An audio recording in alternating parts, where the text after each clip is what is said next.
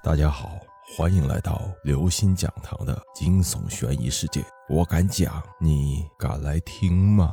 梦想之城一，苏沫儿翘着二郎腿，一脸陶醉的靠在快递刚刚送到的转椅上，右手不停的滑动着鼠标，在淘呀淘这样的图标处双击。这是他平时光顾最多的网站。忽然，首页上跳出一条信息。吸引了苏沫儿的眼球。一个名为“梦想之城”的网店，销售量竟然在这半个月内超过了很多资深的老店铺，这让已经混成了皇冠等级的超级网购达人苏沫儿着实一惊。梦想之城，在确定以前从没有听说过这个网店之后，苏沫儿在心里默默念了两遍，点开了网店的首页。网店的页面很普通。但是却没有任何商品分类。随着鼠标向下拖动，苏沫儿发现了一排醒目的鲜红色链接。链接上面有三行黑色的六号楷体字：“你有没有梦想还未实现？想不想拥有专为你的梦想定制的商品？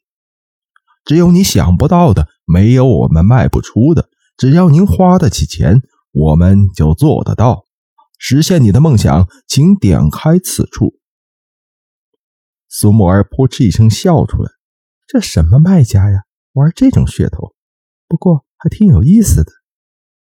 混迹网络这么久，他还是第一次遇到这么奇怪的网店。”鼠标指针在链接处划来划去，他最终还是挡不住好奇心，点开了红色的链接。页面又弹出一条提示消息。请在下面空格处输入您想购买的东西，只要您能想得到。苏沫儿犹豫了一下，这怎么选择呢？一没有图片，二没有价格，三没有商品介绍，更加不能货比三家。这种开网店的方法也太虚无缥缈了一些吧？屏幕上的字啊，映射在他眼睛里。只要能想到，真的什么都可以买吗？那爱情也可以吗？他的脑子里浮现出一个男孩，是他默默喜欢了五年的人，他心中的白马王子。他最大的梦想就是做他的女朋友，可惜他已经名草有主了。再说，即便他没有女朋友，也不会注意到像他这样平凡的女孩子。这些苏沫儿都知道。可是他的手指似乎无法控制似的，在键盘上动了动，在空格处敲下了六个字。订单交易成功，请于收到货物的第二天给予好评。